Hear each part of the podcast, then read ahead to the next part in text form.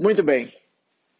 Vídeos rápidos, revoluções profundas, hoje sobre mindfulness e autocompaixão. Tá? Mindfulness é o ponto central da autocompaixão, como um dos pontos centrais do autoconhecimento de uma maneira geral. Por quê? O que é mindfulness? É simplesmente a atenção plena. Tá? É a consciência da experiência no momento em que, presente no qual ela acontece. Até porque é no momento presente qualquer experiência real acontece. Então, mindfulness, esse tema, esse termo que está tão conhecido e tão falado, significa atenção plena. Ah, e tomou uma proporção gigantesca, estudos, institutos dedicados a isso, o que eu acho uma coisa muito legal.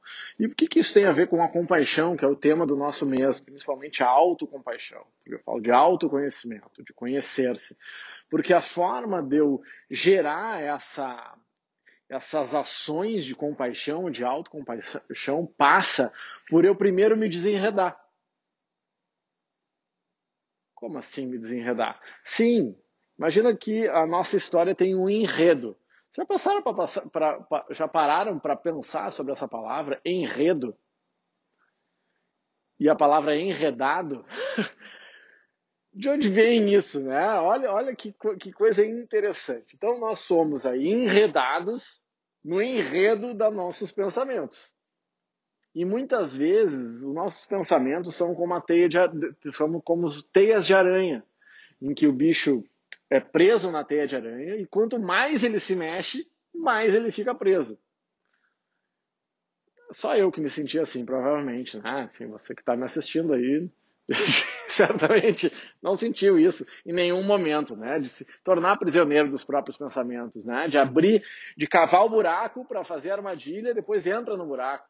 Porque todas as armadilhas, desculpa te dizer isso, mas todas as armadilhas que você caiu foi você que armou. Ou pelo menos permitiu que isso acontecesse. A questão é se você tinha ou não consciência. Às vezes que a gente entra consciente, sabe? E vai dar merda esse negócio, azar. Mesmo tendo a consciência, a gente entra na, na, naquele locus, naquela, naquele modelo mental da crônica de uma morte anunciada do Gabriel Garcia Marques. Que eu sei que vai dar errado e eu não consigo me desapegar daquele destino pré-estabelecido eu fico preso à ideia do que eu deveria ser, do que eu deveria fazer, com medo do que as pessoas vão pensar e não consigo destravar. Eu não, não consigo me destravar e me desapegar das coisas que me fazem mal. Muitas vezes ao longo da vida nós escolhemos relacionamentos dos mais dos diversos níveis, principalmente quando a gente fala de relacionamento afetivo mais próximo, mais íntimo, a gente acaba escolhendo pessoas que alimentam as nossas neuroses e não que nos fazem felizes. Não que alguém vai nos fazer feliz, tá? Não vamos cair nessa também, a não ser a gente mesmo. Mas eu, eu quero estar num relacionamento e relacionamentos, para eu pelo menos, que, que me tragam paz e não me tragam guerra. Eu não estou aqui aliviando as tensões que todos os relacionamentos têm para que a gente evolua. Mas eu quero que meus relacionamentos de trabalho eles possam me prover alegria. Eu quero que nós sejamos pessoas, escolhamos ser pessoas que vão aliviar as dores do mundo e trazer progresso, do que ser como quando a maioria das pessoas, não, nem sempre por mal, mas muitas vezes por incompetência, incompetência no sentido ignorância, medo e as mais variadas ordens, que fica botando areia em vez de promover felicidade, em vez de promover amor. Então, nós que estamos nessa caminhada de desenvolvimento, temos que acordar todos os dias e buscar sermos as pessoas que vão agir com shinsetsu, com gentileza.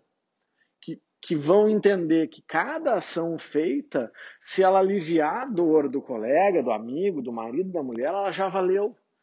Se eu conseguir fazer com que o dia de uma pessoa com quem eu interagi ficasse menos doído, já valeu nessa, nessa época onde a autocompaixão e a compaixão são fundamentais. Então, por que, que mindfulness é o ponto central da história? Porque a atenção plena faz com que eu pare de arranjar explicações bonitas e estatísticas sobre o que for e passe a sentir a realidade.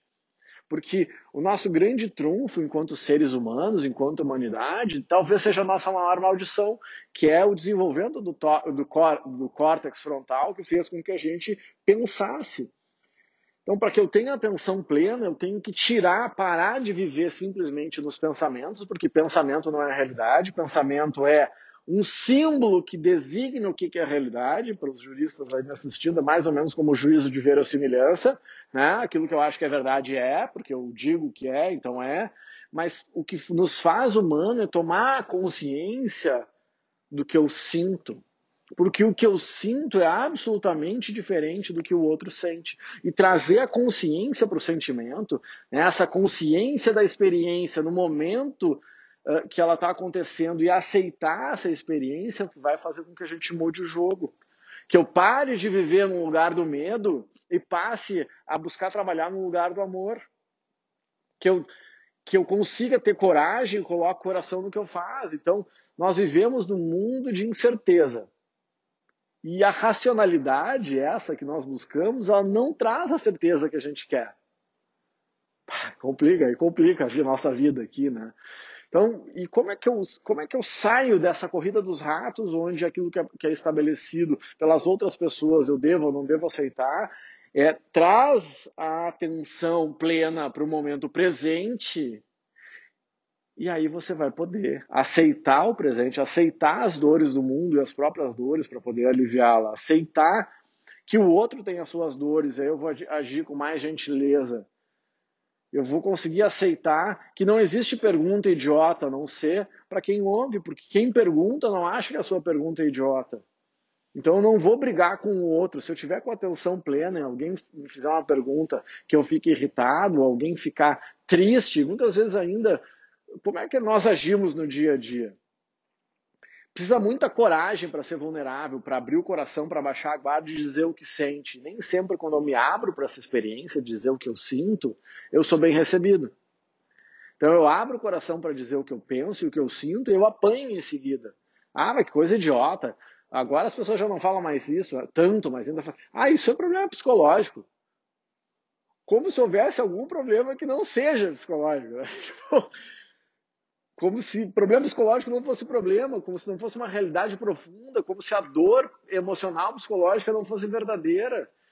Então, como é que a gente faz para mudar isso? É atenção plena, é parar. Parar de, uh, de tentar botar no outro a responsabilidade.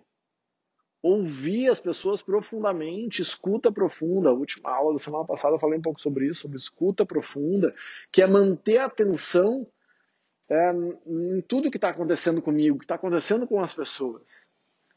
Então, a atenção plena é o agir de forma consciente para desenredar os pensamentos que eu estou aí preso e a partir de que eu consigo desenredar os meus sofrimentos e aceitar as coisas como elas são para poder mudar, aí eu vou começar a uh, botar mais bondade, primeiro auto-bondade. Porque Pensa aí, você, nós aqui, pessoas boas, pessoas legais, pessoas que, que têm amor no coração. Por que motivo nessa vida, que motivo você justifica, pode justificar, por, de alguma ordem, tratar alguém mal? Me dá um motivo. Pensa aí. Por que, que dá um motivo que seja suficientemente bom para você tratar qualquer pessoa mal? Por quê? Porque ela tem outra cor? Porque ela tem outra religião, porque ela tem outro sexo, porque ela é de outro país. Pensa aí, pensa, olha, olha a quantidade de pessoas que pregam amor com o punho cerrado. Então, não existe, a não ser a própria incompetência, nenhum motivo que possa a violência, seja de qualquer ordem, ser justificada. Só que muitas vezes eu me sinto violentado e eu declaro isso, olha, estou me sentindo desconfortável com essa conversa. E o interlocutor agride pela segunda vez, tratando você como um idiota, como se a sua dor não fosse suficientemente justificada pela racionalidade. Bom, então tá. Comecei a semana um pouco mais provocativo, né? Um pouquinho. então, quem está assistindo esse videozinho, manda para quem está precisando ouvir.